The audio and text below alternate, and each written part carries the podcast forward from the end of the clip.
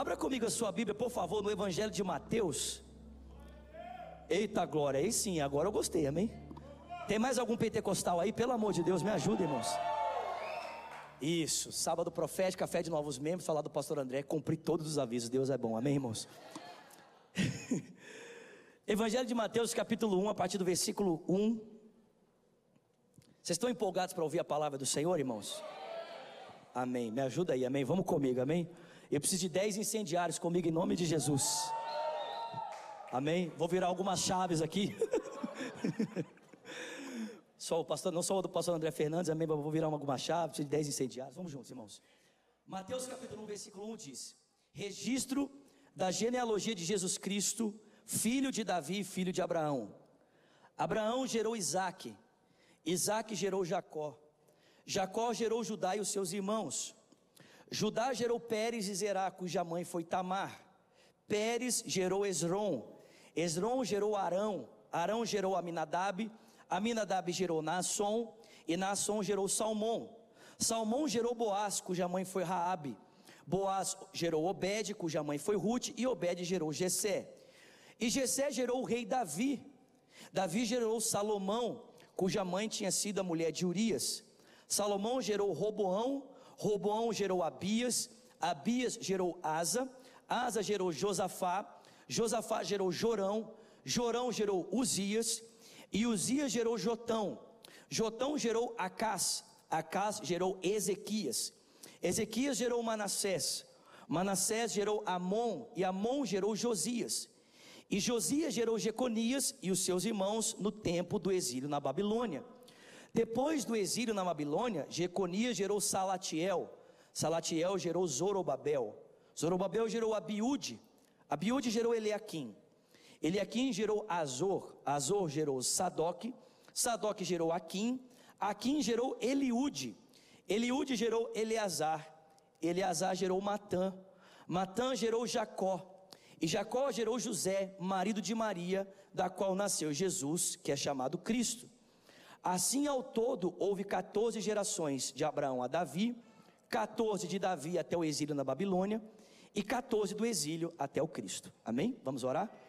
Pai Celestial, fala conosco aqui nesse dia, queremos ouvir a tua voz, suplicamos pela ação do teu Espírito Santo, Pai, que ele nos dê olhos para ver, ouvidos para ouvir e um coração sensível para receber tudo aquilo que o teu Espírito deseja falar ao nosso coração. Ao pregador desta manhã, conceda-lhe graça para que através da sua unção, através da tua sabedoria e poder, ele possa compartilhar a tua palavra ao coração do teu povo, com simplicidade, com unção e graça.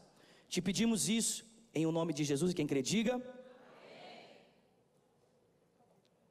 Irmãos, talvez você esteja pensando, o que que ele vai pregar em cima desse texto, amém? Mas você já vai ver, amém? Mas preste atenção, queridos. O que que Mateus está fazendo aqui? Mateus está contando para nós a história de Deus, que começa com esse personagem chamado Abraão, e termina com a aparição do próprio Senhor Jesus Cristo. Amém? É isso que Mateus está fazendo. Ele está contando para nós a forma como Deus conduziu a sua história usando esses homens, começando por Abraão e terminando em Jesus. E eu não sei se você percebeu, mas ele dá destaque a dois personagens aqui: Abraão e Davi. Abraão, porque é o homem que Deus usou para dar origem ao povo de Israel, e Davi, porque é o homem que prefigura, é o homem que demonstra o tipo de rei que Deus iria levantar na aparição do seu filho Jesus Cristo. Amém, irmãos? Então, resumindo a história, Mateus está contando para nós a história de Deus. Agora, eu não sei se você percebeu, mas ao contar para nós a história de Deus, que começa em Abraão e termina em Jesus, Mateus está dizendo para mim e para você que Deus não usou anjos, Deus não usou querubins, Deus não usou serafins, mas Deus usou pessoas. Porque essa genealogia conta para nós o nome de pessoas. E eu ousaria dizer que nessa genealogia tem nome de pessoas que talvez eu e você nunca ousaríamos usar para um projeto como esse, o projeto de Deus. Porque eu não sei se você entende, mas não existe projeto mais nobre na história do que o projeto de Deus. Nenhum projeto político é mais nobre do que esse, nenhum projeto artístico é mais nobre do que esse, nenhum projeto cultural é mais nobre do que esse, porque o projeto de Deus, irmãos, não visa transformar a história de algumas pessoas, mas transformar a história de toda a humanidade na face da terra. Então, irmãos, não existe projeto mais nobre do que esse. Mas irmãos, eu não sei se vocês perceberam, mas os homens que Deus escolheu usar para escrever a sua história são homens normais. Homens como eu e você, ou talvez homens muito piores do que eu e você. Porque eu duvido que você talvez escolheria um adúltero ou um assassino para fazer parte da história de Deus. Ou duvido que talvez você escolheria uma prostituta para fazer parte da história de Deus.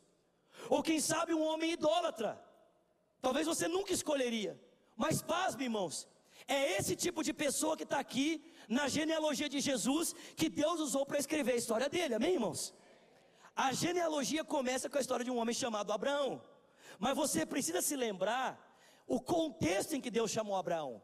A Bíblia diz que Deus havia acabado de julgar a terra com um dilúvio e salvado uma família, a família de Noé através de uma arca. E posteriormente Deus começa uma nova civilização. E essa civilização vai se reunir numa planície chamada Sinear, que posteriormente nós vamos conhecer como Babilônia, e vai construir uma torre para expressar de forma concreta a rebelião do seu coração contra a pessoa de Deus. E é nesse contexto que Deus escolhe Abraão. A Bíblia diz em Gênesis 12, depois de Gênesis 11, que é a Torre de Babel, que Deus vira para Abraão e diz: Abraão, sai da sua terra, da sua parentela, da casa do seu pai, e vai para uma terra que eu te mostrarei. Vocês estão comigo aqui? Irmãos, a gente tem que lembrar que quando Deus escolheu Abraão, ele não fazia parte de uma sociedade, de uma civilização que amava Deus, que temia Deus ou que buscava Deus. Não. Abraão fazia parte de uma civilização que tinha acabado de demonstrar a rebelião do seu coração na construção de uma torre. E paz, irmãos, Abraão morava exatamente nesse lugar. A Bíblia diz que quando Deus chamou Abraão, Abraão morava em Ur dos Caldeus, que era a mesma região onde tinha sido construída a Torre de Babel. Ou seja, Abraão não apenas fazia parte de uma civilização que não queria seguir a Deus, mas Abraão também fazia parte desse povo rebelde. Ele morava na pior cidade do seu tempo, na cidade mais idólatra do seu tempo. E segundo o relato de Josué, a Bíblia diz que Abraão não apenas fazia parte de uma civilização rebelde, e não apenas morava na cidade mais idólatra, no contexto pior do seu tempo, como ele era um homem idólatra. Um homem que buscava adorar outros deuses, outros ídolos. Então, pasme, quando Deus escolheu Abrão, não era Abrão que estava atrás de Deus, mas foi Deus quem se moveu na direção de Abrão.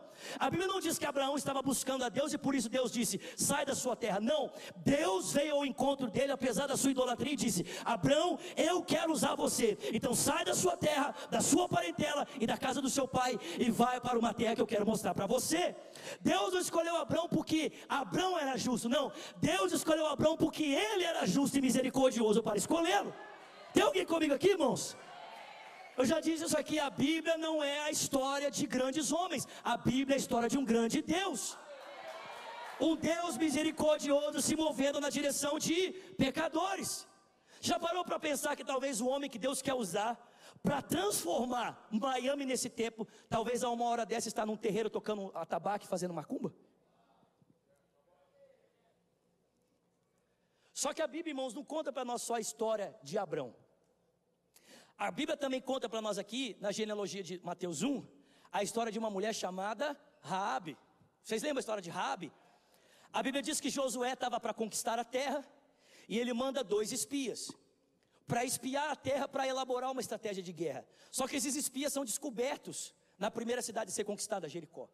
E eles fogem e encontram abrigo na casa de uma mulher chamada Raabe, que morava em cima da muralha. E qual era a função dela, a profissão dela?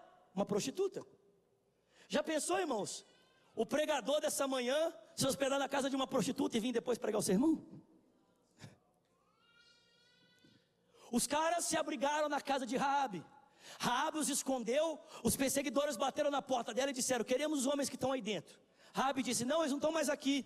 Tomaram o caminho das montanhas há alguns dias, e se vocês os perseguirem, certamente os encontrarão". Quando os homens vão embora, Rabi tira eles do esconderijo e fala para eles assim: Olha, a gente já sabe que Jericó vai ser conquistada. O temor de Deus já caiu sobre a cidade. Então me prometam uma coisa: quando vocês entrarem em Jericó, me prometam que vocês vão poupar a mim e a minha família. Os homens disseram para Raabe: Olha, se você estiver aqui na sua casa juntamente com a sua família, vocês vão ser poupados. Se estiverem espalhados por aí, não nos responsabilizamos e que seja esse pano vermelho o símbolo da aliança entre nós e você. Irmão, presta atenção. Você já tinha parado para pensar que um dia talvez a história de Deus passasse pela zona do meretrício de Jericó? Que um dia Deus talvez escolheria a casa de uma prostituta para passar a história dele? Vocês estão comigo, gente? Só que, irmãos, essa genealogia, ela não termina, mas ela conta a história de um outro personagem muito importante, e esse todo mundo gosta. É o filho mais velho de Jessé, o menor dos seus irmãos. Eu principalmente gosto muito dessa parte, o menor dos seus irmãos. Né? Quando Samuel foi escolher Davi, ele olhou para o irmão dele, né, o maior de todos, e disse: Certamente está diante de mim o ungido do Senhor. Aí o Senhor falou assim para Samuel: Não atente para a sua aparência e nem para a sua estatura. Glória a Deus. Os pequenos podem dizer glória a Deus. Não atente para sua aparência, nem para sua estatura, porque eu não vejo como o homem vê, mas eu vejo o coração. E a Bíblia diz que Davi foi escolhido, e depois de muito tempo, ele assume o reino em Hebron, e depois unifica o reino, se tornando rei em Jerusalém. Irmão, presta atenção. A Bíblia diz que a presença de Deus estava com Davi, e para onde quer que ele se voltasse, o Senhor dava vitória a ele. Só que quando você chega em 2 Samuel, a Bíblia diz que no ano em que os reis iam para a guerra, Davi decidiu ficar no seu palácio. E a Bíblia diz que do seu palácio ele se aproximou da sacada, talvez para contemplar a grandeza daquilo que Deus havia dado a ele. E a Bíblia diz que da sacada ele avistou uma mulher. Ela estava se banhando, havia acabado o seu ciclo menstrual, e da sua sacada Davi conseguia observar e via a sua beleza, via a sua nudez. E aí o texto bíblico, irmão, vocês estão comigo aqui? Ele salta, isso aqui é muito bonito. O texto bíblico salta dos atos externos de Davi e dá um mergulho no coração dele. Porque o texto diz que não apenas ele estava na sacada observando a mulher, mas quando a Bíblia salta do externo para o coração, a Bíblia diz que ele a cobiçou no seu coração. E porque ele a cobiçou, a Bíblia diz que ele mandou chamá-la. E ele se deitou com ela cometendo adultério. Passado algum tempo, a Bíblia diz que Davi descobre que Betseba está grávida. E ele precisa de alguma forma encobrir aquele pecado para que ele não corra risco de vida e nem ela. E a Bíblia diz então que Davi manda chamar o seu esposo da guerra. E quando ele vem, quando Urias vem, Davi fala para ele: Olha, Urias, a guerra parece que vai se estender por um longo tempo. E você já passou muito tempo fora de casa. Faz o seguinte: volta para casa deita-te com a tua mulher, descansa um pouquinho e depois eu te mando de volta para a guerra. Só que, irmãos, Urias era um cara muito leal, era um cara de caráter.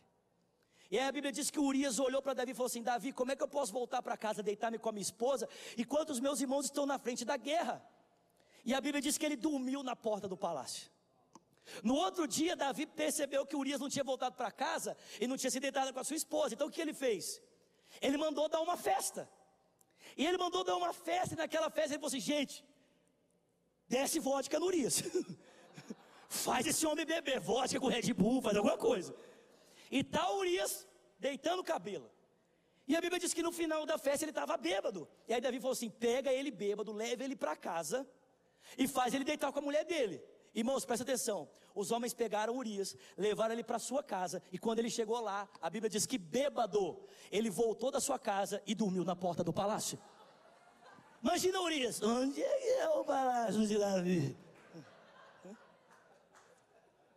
E aí, irmãos, presta atenção, quando Davi percebeu que não ia dar jeito, a Bíblia diz que ele fez uma pergunta: qual que é o pior lugar da guerra? E os homens responderam: é na frente da batalha. Então manda Urias para lá. E Urias foi mandado, e a Bíblia diz que naquela mesma semana ele foi assassinado. E a Bíblia diz que Davi mandou homenageá-lo como um herói de guerra, e irmãos, cheio de compaixão, Davi decide se casar com a esposa do homem falecido. E agora estava tudo certo também, irmãos? Tudo certo aos olhos das pessoas, mas nada certo aos olhos de Deus. Porque, irmão, presta atenção: você pode esconder o seu pecado de qualquer pessoa, mas você não pode esconder de Deus. Vocês estão comigo aqui? E a Bíblia diz que Deus enviou o seu profeta Natan para a casa de Davi. E mandou, na, e mandou Natan bater na porta dele. Davi, está em casa? Estou em casa, pode entrar, Natan.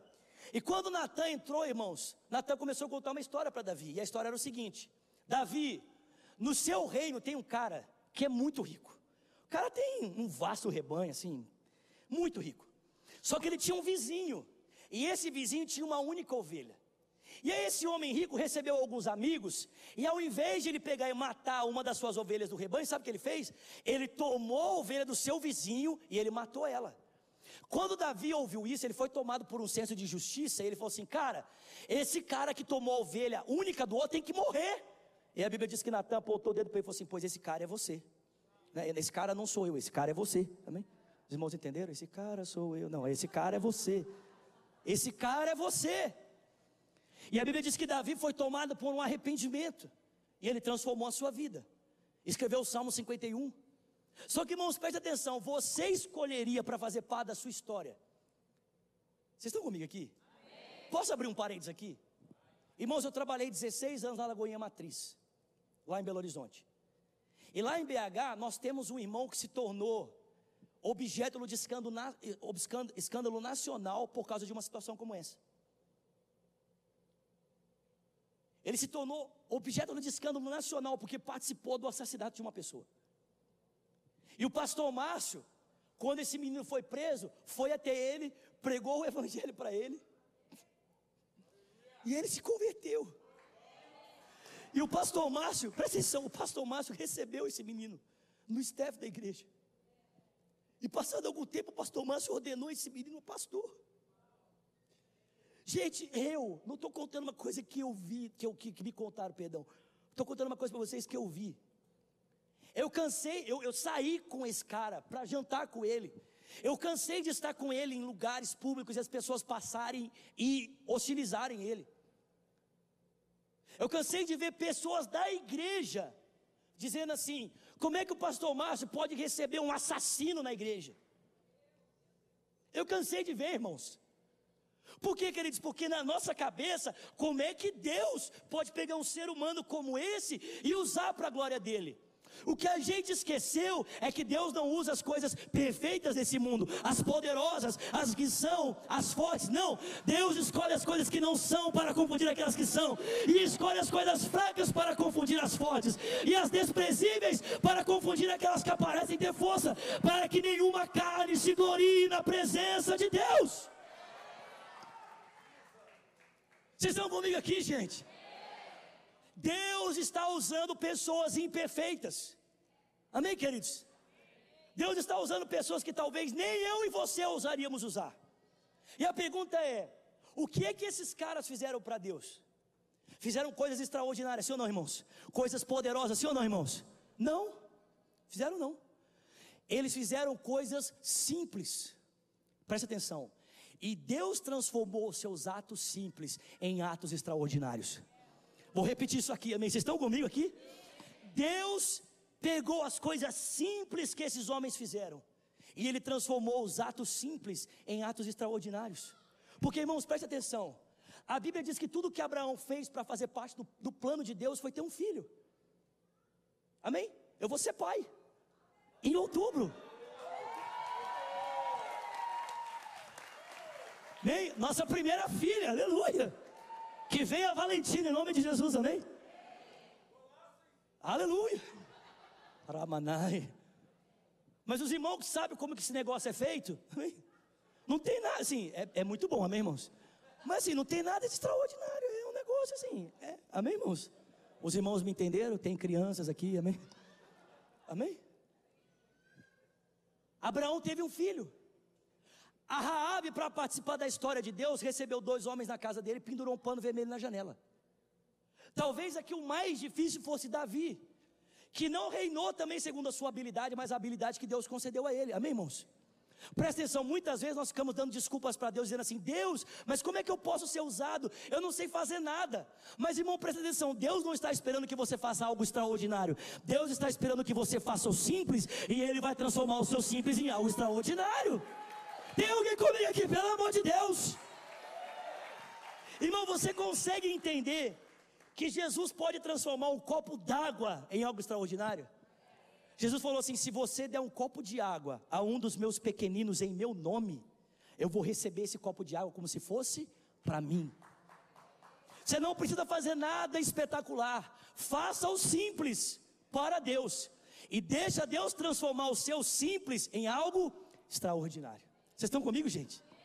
Deus usa pessoas imperfeitas. que fazem o simples, amém? Para Deus transformar extraordinário. Presta atenção. Essa genealogia termina com a história de um casal, você conhece o nome deles? José e Maria. Agora, você já parou para pensar nas implicações que o plano de Deus teve para a história de José e Maria? Você já parou para pensar o que significou para Maria dizer sim para a vontade de Deus, sim para o anjo que trouxe a profecia para ela? Irmão, presta atenção, a Bíblia diz que Maria estava esperando o seu casamento. Talvez faltava apenas seis meses para ela casar. Vocês estão comigo, gente? Quando o anjo apareceu para ela e falou assim: Maria, você é agraciada, porque o Senhor escolheu você para um propósito maravilhoso. Você vai ficar grávida, você vai ser a mãe do Salvador. Deus vai gerar em você uma criança extraordinária, ele vai ser filho do Altíssimo. E Deus vai dar para ele o trono do seu pai Davi, e ele reinará para sempre.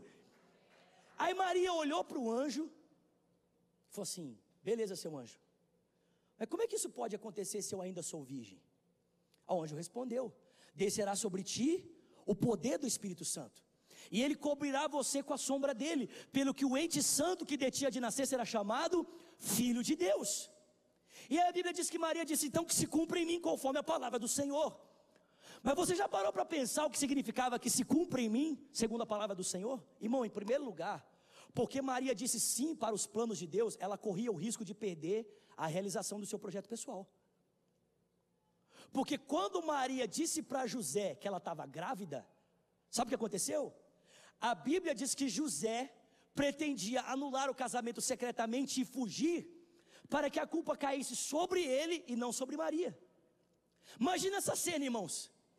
José está ali, esperando o casamento, e a barriga de Maria começa a crescer. Amém? Vocês estão comigo? Vocês estão comigo, gente? Aí José fala assim para Maria: Maria, faz uma dieta, Maria casamento está chegando, a sua barriga está crescendo, né? Para de comer esses doces de Israel, Maria. Aí Maria fala: Não, José, não é isso.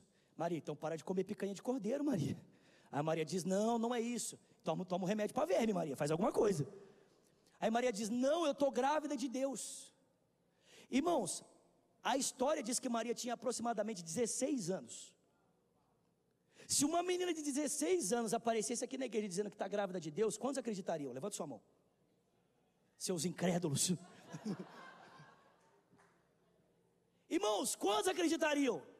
Ninguém. Irmãos, nem o José acreditou. A Bíblia diz que naquele dia ele foi para casa e dormiu. Agora presta atenção, irmãos. Como é que o cara dorme com uma notícia dessa?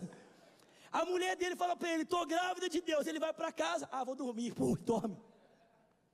Só que naquela noite ele teve um sonho. E o anjo do Senhor apareceu para ele e disse para ele: José, não tema receber Maria como a tua esposa, porque o que nela está sendo gerado é obra do Espírito Santo. Irmão, presta atenção. Dizer sim para o projeto de Deus talvez significa perder a realização do seu sonho pessoal. Segundo, dizer sim para o projeto de Deus talvez significa perder a sua reputação. Porque, irmão, presta atenção, se nos nossos dias uma mulher, uma menina de 16 anos, casando grávida, já dá uma ó bafafá. Imagina, vamos celebrar o casamento da fulana, tem 16 anos e está grávida dos irmãos. Nossa! Sim ou não, irmãos? Se nos nossos dias já dá maior confusão, você imagina no tempo de José e Maria? Dizer sim para o projeto de Deus, queridos, significava abrir mão da sua reputação. As pessoas olhariam para José e para Maria e todas elas julgariam eles. E terceiro, Dizer sim para o projeto de Deus significava para Maria, irmãos, vocês estão comigo? Talvez perder a sua vida. Porque se José tivesse denunciado ela como uma mulher adúltera, sabe o que teria acontecido? Eles teriam tomado ela, levariam ela para a praça principal e ela seria apedrejada viva. Presta atenção, irmãos. Quando o anjo disse para Maria: Maria, é isso que Deus vai fazer, e Maria disse: Sim, eu quero. Ela sabia que aquilo significava talvez perder o seu casamento, ela sabia que aquilo talvez significava perder a sua reputação e talvez perder a sua vida. Mas ainda que ela soubesse essas três coisas, ela disse: Eu não quero saber que se cumpre em mim a vontade do Senhor. Deixa eu dizer uma coisa para você: Deus continua escrevendo uma história. Tem alguém comigo aqui, pelo amor de Deus. Deus, aleluia! Deus continua escrevendo uma história. Eu não sei se você entende, mas Ele continua usando pessoas imperfeitas para cumprir os seus planos e propósitos. Gente que faz coisas simples, para Deus transformar essas coisas simples em coisas extraordinárias. Gente que está disposta a viver o propósito de Deus, mesmo que isso custe sua vida, sua reputação ou seus projetos pessoais. Vocês estão comigo aqui, gente? Eu pergunto para você: será que Deus pode fazer isso através da sua vida? Tem alguém comigo aqui, pelo amor de Deus? Cadê o Lafa? Lafa, vem cá, me ajuda, me ajuda, me ajuda, me ajuda, me ajuda. Cadê o Lafa? É, você está aqui, vaso, aleluia. Estou acabando. Então vamos pregar mais. Irmão, presta atenção. Será que você entende isso? Irmãos, Deus ainda continua tendo uma história. Deus continua agindo na terra, irmãos. Ele continua tendo um propósito na história da humanidade, que vai culminar não mais no nascimento do seu filho, mas na volta do seu filho. Mas para que isso seja feito, Deus continua usando pessoas imperfeitas, como eu e você, gente simples, gente que talvez ninguém ousaria usar. gente que não sabe fazer nada extraordinário, faz o simples, mas Deus transforma o simples em extraordinário. Gente está disposta a fazer a vontade de Deus, mesmo que isso custe sua vida, sua reputação, ou isso custe os seus sonhos pessoais. Mas eu digo para você nesse dia, e aqui eu quero caminhar para o encerramento. Se você disser sim para a vontade de Deus nessa manhã, se você disser sim para o propósito de Deus para a sua vida, irmão, presta atenção. Talvez isso custe sua vida, talvez custe sua reputação, talvez custe seus sonhos pessoais. Mas eu digo para você, irmãos, não apenas haverá um preço a ser pago, mas também haverá recompensas a serem recebidas. Alguém pode dar uma glória a Deus mais forte aí, pelo amor de Deus. Pega essa chave, amém. Pega essa chave. Irmãos, não apenas haverá um preço a ser pago, mas também haverão recompensas a serem recebidas. E por que, que eu digo isso? Presta atenção. Em primeiro lugar, meu Deus, irmãos, não sei se vocês estão sentindo o que eu estou sentindo, mas o Espírito Santo está aqui. Tem alguém comigo aqui? Meu Deus. Primeiro lugar, se você decidir dizer sim para a vontade de Deus, escuta o que eu vou te falar. Não faltará para você direção para você cumprir o propósito. Por que, que eu digo isso? Porque a Bíblia diz que depois de um anjo aparecer para José e para Maria, quando Jesus nasceu, e Herodes tentou matar o menino, está lá em Mateus capítulo 2. A Bíblia diz que o anjo apareceu para José e Maria e disse para ele: José, pega a sua família, pega o seu filho e foge para o Egito, porque Herodes vai procurar matá-lo. E quando chegou o tempo de voltar, o anjo apareceu e falou para ele: José, pode voltar. E quando José chegou na terra de Jerusalém, o anjo disse para ele: Agora se dirige para um outro lugar, para que você possa esconder o seu filho. Irmão, presta atenção. Se você decidir fazer a vontade de Deus, não faltará para você direção espiritual. Todos os passos que você precisar dar serão guiados pelo Espírito Santo, porque os filhos de Deus são guiados pelo Espírito de Deus. Em segundo lugar, não faltará para você provisão para você cumprir o propósito. Escuta que eu estou falando em nome de Jesus. Aleluia! Não faltará para você provisão para você cumprir o propósito. E por que, que eu digo isso? Porque quando Jesus nasceu, você lembra disso? Três magos vindos do Oriente vieram até ele trazendo perfumes, amém? Presentes, ouro, incenso e mirra. Só que a gente tem aquela visão de que foram caixinhas, né? Só que nenhum rei vinha de outro lugar para trazer presentes, irmão, com caixinhas. Eles traziam provisão abundante. Só que presta atenção, para que essa provisão, Zulato? Muito simples. Porque no Egito José não podia trabalhar. Como é que ele ia sustentar a família dele por dois anos no Egito sem poder trabalhar? Você consegue entender que os magos trouxeram a provisão que José precisava para sustentar ele, a sua família, a sua mulher no Egito, no tempo que ele passou lá? Irmão, presta atenção. Não faltará para você direção. Alguém recebe isso aqui? Não faltará para você direção. Segundo, não faltará provisão para você cumprir o propósito. E terceiro, e eu acabo aqui, não faltará para você pessoas que irão apoiá-lo no seu propósito. E por que, que eu digo isso? Presta atenção, irmão. Você consegue entender que muita gente poderia orar por José e Maria naquele tempo e chamar eles de loucos, sim ou não? Mas você consegue entender que tinha um casal naquela época que nunca diria para José e para Maria que eles estavam loucos? Que casal é esse? Zacarias e Isabel. Porque seis meses antes, pelo amor de Deus, pelo amor de Deus, seis meses antes do anjo visitar Maria, ele visitou Isabel. E ele disse para ela: Isabel, você é velha estéreo, mas você vai ficar grávida. O Senhor vai colocar dentro de você um profeta. Desde o velho ele vai ser cheio do Espírito Santo. E ele preparará o caminho para o Senhor. Vocês estão comigo aqui na manhã? Vocês estão comigo aqui nessa manhã? E a Bíblia diz que seis meses depois, quando Maria ficou grávida do Espírito, sabe o que ela fez? Ela foi visitar Isabel. e quando Maria colocou o pé na casa de Isabel, a Bíblia diz que o menino no ventre de Isabel começou a pular, começou a mexer. E Isabel disse: Aqui devo a honra de receber na minha casa a mãe do meu Salvador. Desde o momento que você colocou o pé aqui, o menino no meu ventre não para de pular, porque em você está o Messias, o Filho de Deus. E eu pergunto para você: quem você acha que ajudou Maria no pré-natal? Quem você acha que ajudou Maria a fazer os preparativos? Quem você acha que acompanhou Maria no nascimento do menino? Quem, quem, quem? Isabel. Porque, irmão, presta atenção. Quando você decide pela vontade de Deus, muita gente vai olhar para você e falar assim: ficou louco, pirou, olha que loucura. Tava tudo tão confortável, tudo tão legal. Aí o cara decide meter o pé e fazer um negócio louco desse. Muita gente vai olhar para você e falar assim: tá louco, pirou, surtou. Mas quem como você decidiu andar segundo a vontade de Deus? vai olhar para você e dizer: Não desista, eu estou com você. Não pare, eu estou com você. O Espírito Santo também falou meu coração: Fica firme, Ele está do seu lado. Alguém pode dar glória a Deus por isso? Irmão, presta atenção. Deus vai levantar pessoas para ligar você de madrugada. Deus vai levantar pessoas para orar por você. Deus vai levantar pessoas para semearem na sua vida.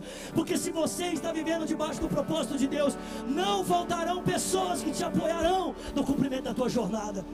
Alguém crê no que eu estou falando aqui? Você pode ficar de pé no seu lugar.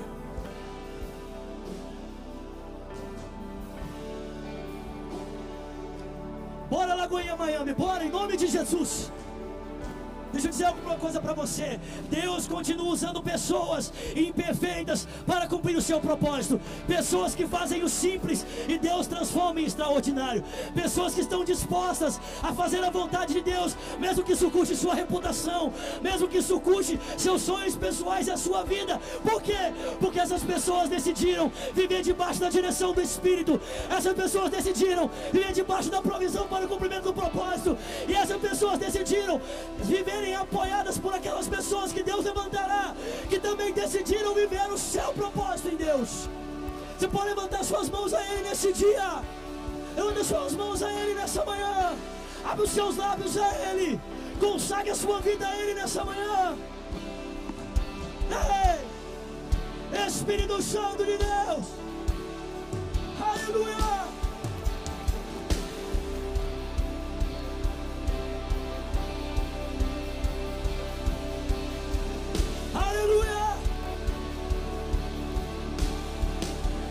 E a Ele adoro.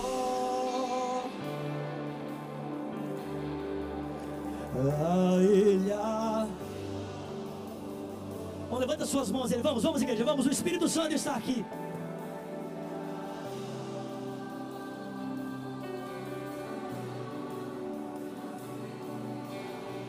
Vamos, igreja, levante as suas mãos a Ele, diga a Ele a glória.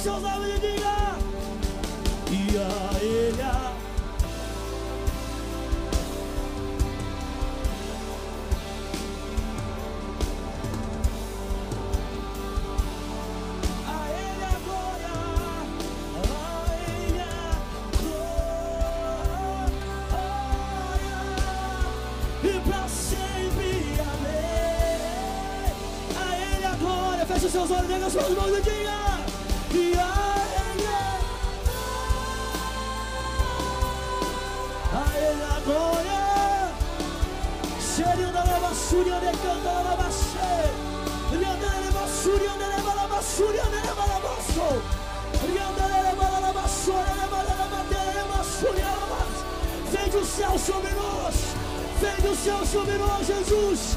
Vem do céu sobre nós, vem.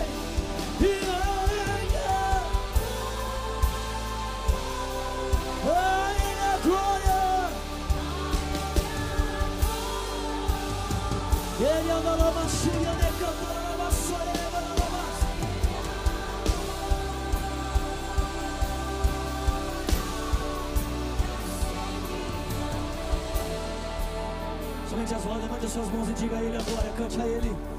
A Ele a...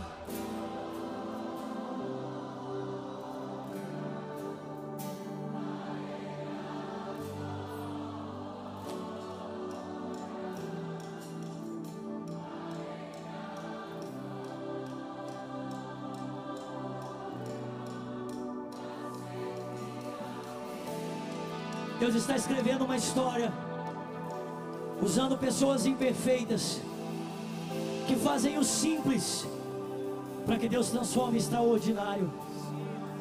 Pessoas que estão dispostas a colocar de lado seus sonhos pessoais, sua reputação, sua própria vida, para viverem a história de Deus.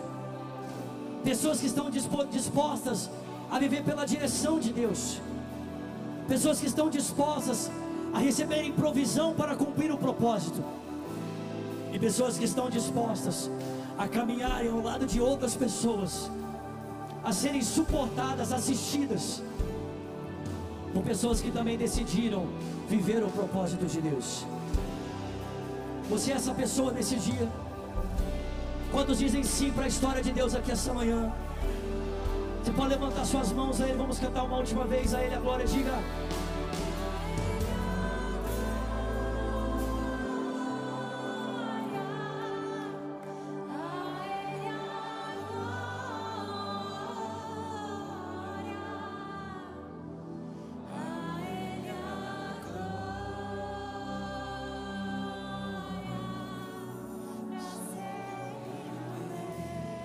Feche seus olhos, coloque as suas duas mãos sobre o seu coração.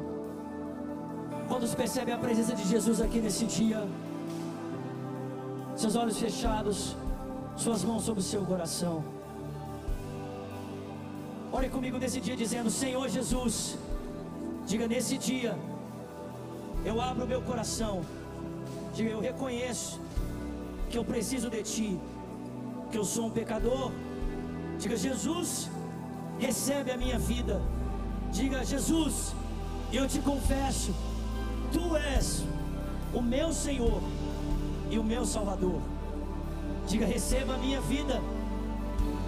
Ore também dizendo, e eu, Jesus, que um dia andei nos teus caminhos, mas eu me desviei.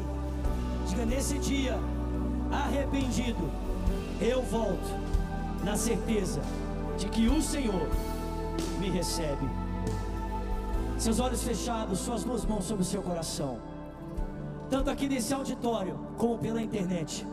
Se você fez essa oração pela primeira vez pela internet, você vai digitar para mim, hashtag eu quero um novo começo. Se você está entregando a sua vida a Cristo, ou você está voltando para Jesus hoje, digita para mim, hashtag eu quero um novo começo. E se você está aqui no auditório e você também diz, Zulato, eu quero um novo começo. Eu quero viver essa história que Deus tem para minha vida. Eu quero abrir mão da minha história, dos meus planos. Eu quero viver os planos de Deus, os sonhos de Deus. Eu quero entregar minha vida a Jesus Cristo. Levanta uma das suas mãos, eu quero conhecer você, quero orar por você. Levanta bem alto. Tem uma mão levantada aqui na frente, tem mais uma mão, tem mais uma mão, tem mais uma mão, tem mais uma mão, tem mais uma mão. Levanta bem alto, bem alto, bem alto. Eu quero ver você. Eu quero orar por você. Você que levantou uma das suas mãos, sai do seu lugar, vem aqui pertinho de mim, por favor. Pode vir aqui pertinho. Eu quero orar com você, quero orar por você. Vem mesmo, vem, isso. Vamos aplaudir essas pessoas que estão vindo. Quando nós cantamos, a Ele a glória, a Ele a glória, a Ele a glória. Sai do seu lugar e vem, vem, vem mesmo, vem. Aleluia, aleluia, vem mesmo, vem mesmo. Glória a Deus, glória a Deus. Cante a Ele a glória, cante a Ele a glória. Sai do seu lugar e vem, queremos orar com você. Isso! Vamos, igreja! Aleluia! E a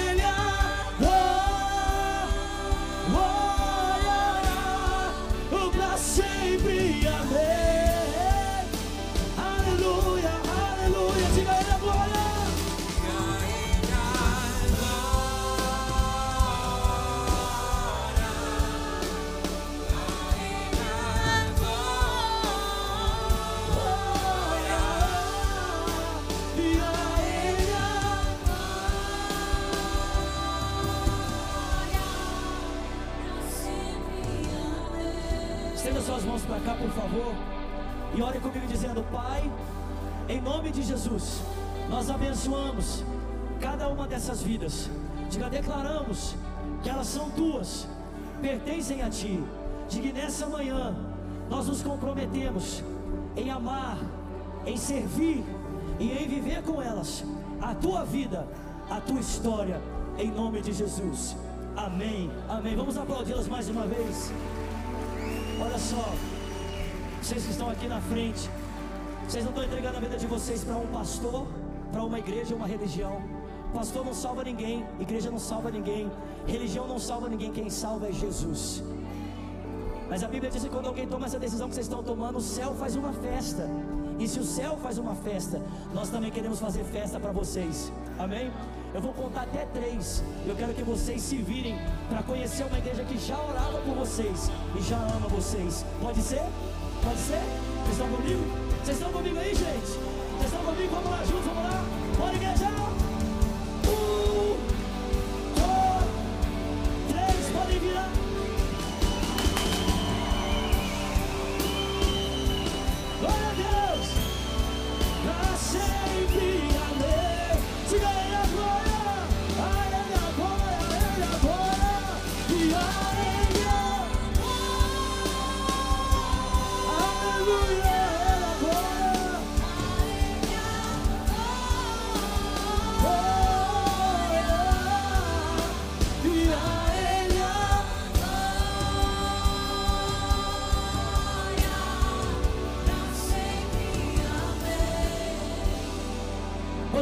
Abençoados aqui nesse dia? Quantos foram abençoados? Glória a Deus. Não esquece, mais tarde, que hora? Seis horas, estaremos juntos na Deerfield, amém, gente? Amém, gente? Eu tenho uma, olha só, quem foram, quantos foram abençoados aqui nesse dia? Eu tenho uma outra palavra para você mais tarde, amém? E se fosse você, não perdia, amém, queridos? 53 novos começos pela internet, louvado seja Deus! 54, aleluia! Estenda suas mãos.